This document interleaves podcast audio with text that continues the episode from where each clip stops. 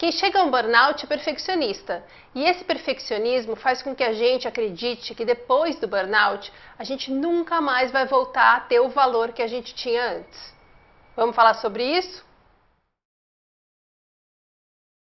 Oi, meu nome é Roberta Caruso, eu estou me recuperando de um burnout horroroso. Se você está chegando agora, eu recomendo que você comece pela play playlist básico do básico. Se você tem curiosidade em saber como eu descobri que eu estava com burnout, os primeiros vídeos do canal são sobre isso, ou se você se interessa em comprar o meu livro, todos esses links estão aqui no descritivo e bora pro vídeo.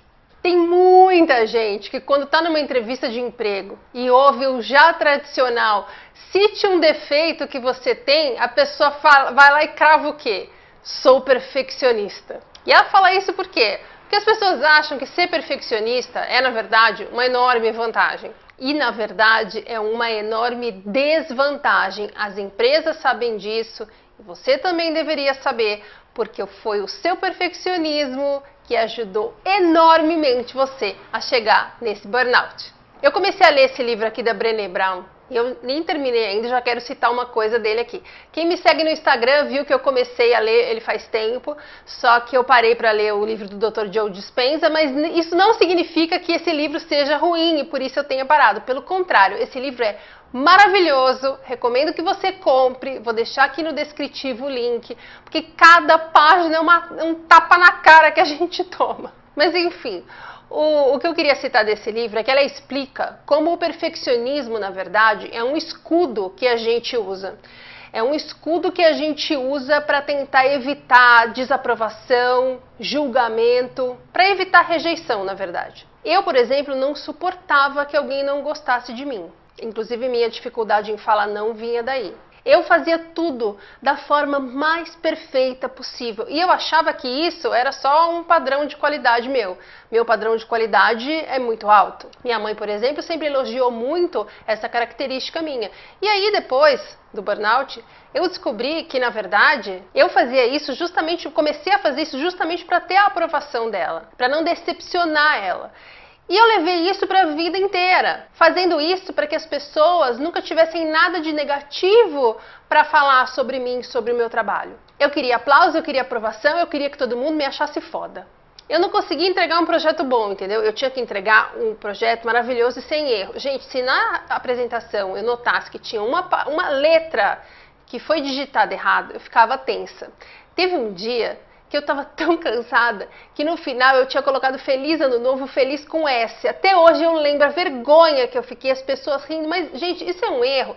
Ninguém ali achou que eu realmente acho que Feliz é escrito com S, mas eu fiquei acabada como se aquele S, na verdade, fosse a representação da minha capacidade profissional.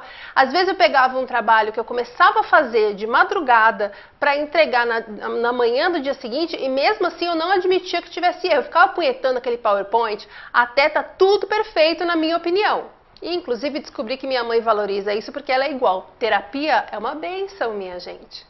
Bom, mas de qualquer maneira, a nossa forma de pensar é essa. Começou quando a gente era criancinha, pode ser por inúmeros motivos, e a gente foi levando isso pela vida, e à medida que o tempo foi passando, à medida em que as demandas e as pressões vão aumentando, isso vai ficando pior, vai ficando mais pesado. Para mim, por exemplo, quanto mais eu era elogiada, mais eu queria que o meu padrão de qualidade fosse ainda maior, porque senão eu estaria decepcionando as pessoas, eu estaria não correspondendo à expectativa que as pessoas tinham de mim.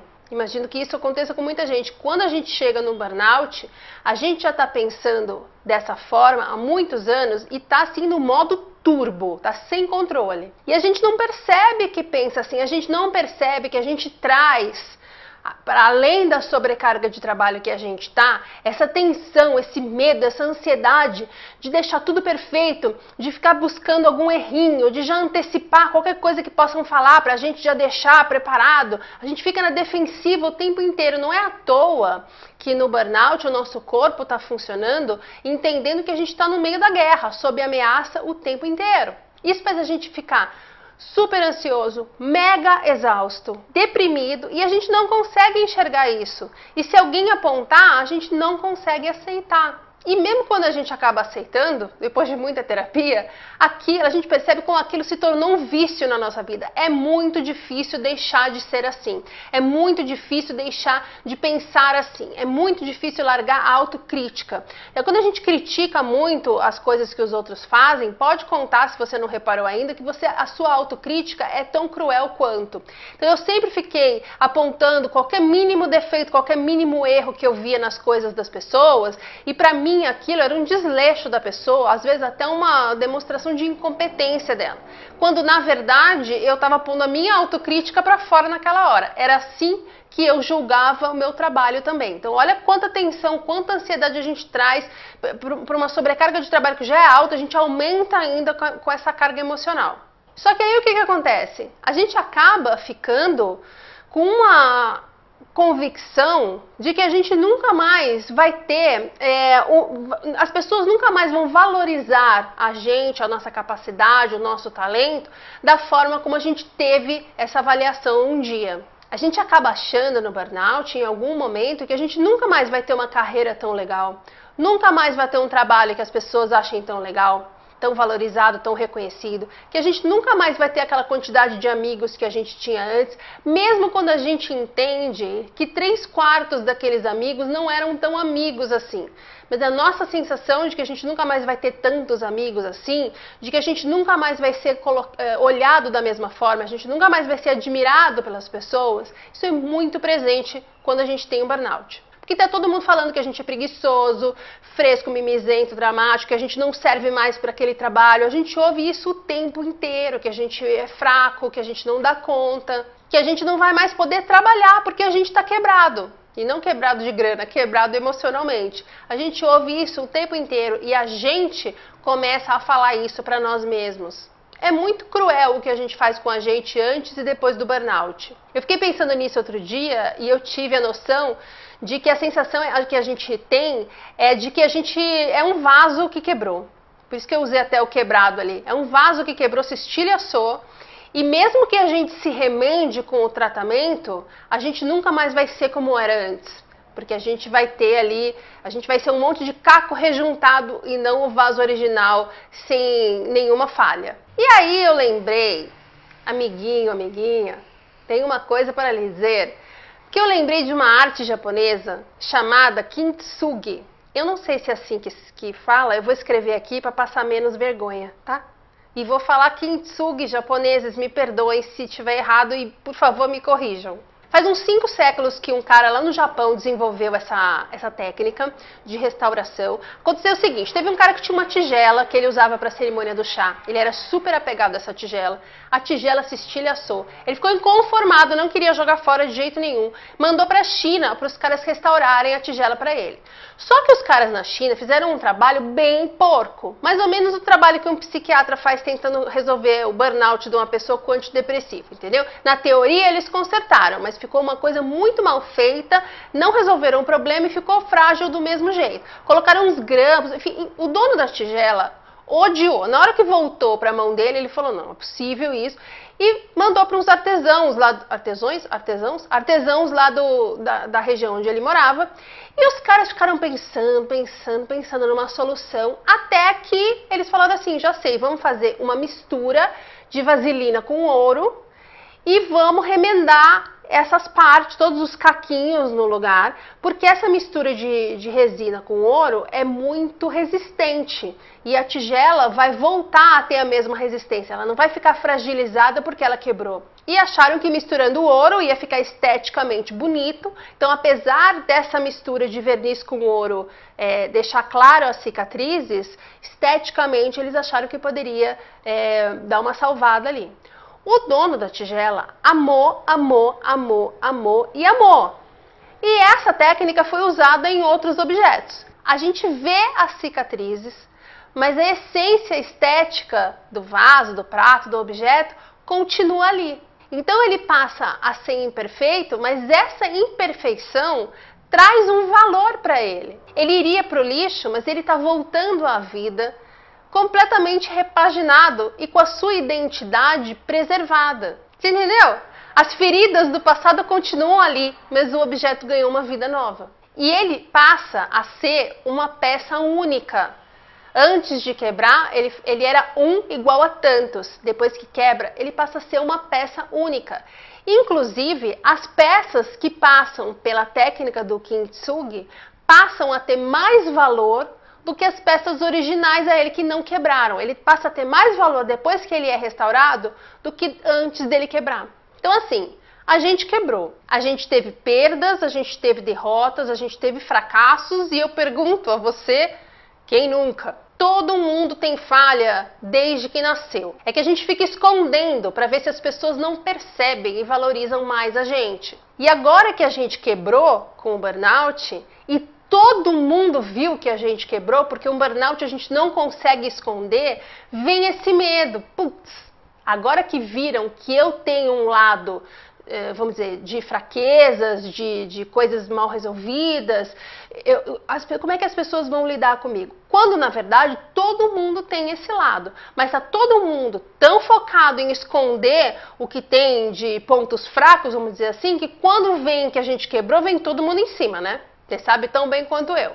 Esse medo faz com que muita gente, quando se vê um vaso quebrado, resolva se jogar no lixo. Não tenta restaurar, desiste. Fica ali insistindo em ser a vítima. Ao invés de tentar resolver, fica lamentando, fica buscando a pena das pessoas, fica buscando a compreensão das pessoas sobre o porquê dela não tentar se tratar, não tentar se recuperar, porque ela acha que ou não vai conseguir, ou porque não tem jeito, ou não vale a pena. É uma pessoa que escolheu continuar quebrada. E tem quem procure tratamento, que enfrente as nossas sombras, os nossos fantasmas, que pergunte, que pesquise, que cai, levanta, cai de novo, levanta outra vez. Isso é resiliência, isso é valentia moral, senhoras e senhores. Isso é a gente se recusando a ir para o lixo e se restaurando com vaselina e ouro. Ao contrário do que o nosso medo possa dizer, a gente está encontrando um novo valor para nós que, acredite ou não, é maior do que o anterior. Porque se antes a gente ficava se defendendo, se escondendo, com medo, se sobrecarregando, se criticando e se julgando, agora a gente vai voltar é, para o mercado de trabalho de qualquer forma, mas a gente vai voltar se conhecendo, sabendo quem a gente é, tendo enfrentado os nossos pontos fracos, tendo transformado em pontos fortes, aprendendo com os nossos fracassos, entendendo o que a gente poderia ter feito diferente, tentando mudar. Conquistando novas coisas. A gente, depois da recuperação do burnout, passa a ter um valor maior do que a gente tinha antes, exatamente igual aos vasos que são restaurados com a técnica do Kintsugi. Espero tanto que seja Kintsugi que fale a gente vai deixar de ser realmente admirado pelas pessoas que passaram a achar que a gente é lixo. Porque tem gente de todo jeito, e é óbvio que vai ter gente que não vai reconhecer que uma pessoa que quebrou com um burnout continue tendo valor, se é que a pessoa acredita que teve valor algum dia. Só que não faz mal, essa é a minoria das pessoas. Tem muita gente que vai continuar admirando a gente e vai ter muita gente que vai passar a admirar a gente tanto ou mais quanto antes justamente porque viu, acompanhou ou soube da forma que a gente levantou depois de ter caído tanto. O fracasso, gente, ensina. O burnout ensina. Qualquer queda ensina, se você estiver disposto a aprender com ele. Quem sabe olhar o fracasso de frente, o burnout de frente, suas sombras de frente, sempre vai aprender muito e vai sair muito maior porque perde o medo. Você já sabe que mesmo se você quebrar, você levanta de novo. Nada na sua vida vai ser pior do que esse burnout que você está passando. A gente vai perder completamente o medo. A gente já perdeu um monte de medo. É que a gente foca nas coisas que a gente não conseguiu mudar ainda. Mas a gente já mudou muito e vai mudar mais ainda e cada vez mais, porque a gente aprendeu a olhar para as coisas de uma forma uh, de quem quer crescer, aprender, evoluir, se sentir bem. E não mais uh, da mesma forma que a gente fazia antes, de quem quer se defender com muito medo, uh, tentando evitar ah, o julgamento das pessoas, sempre naquela tensão e naquela ansiedade. A gente mudou a nossa forma de ser.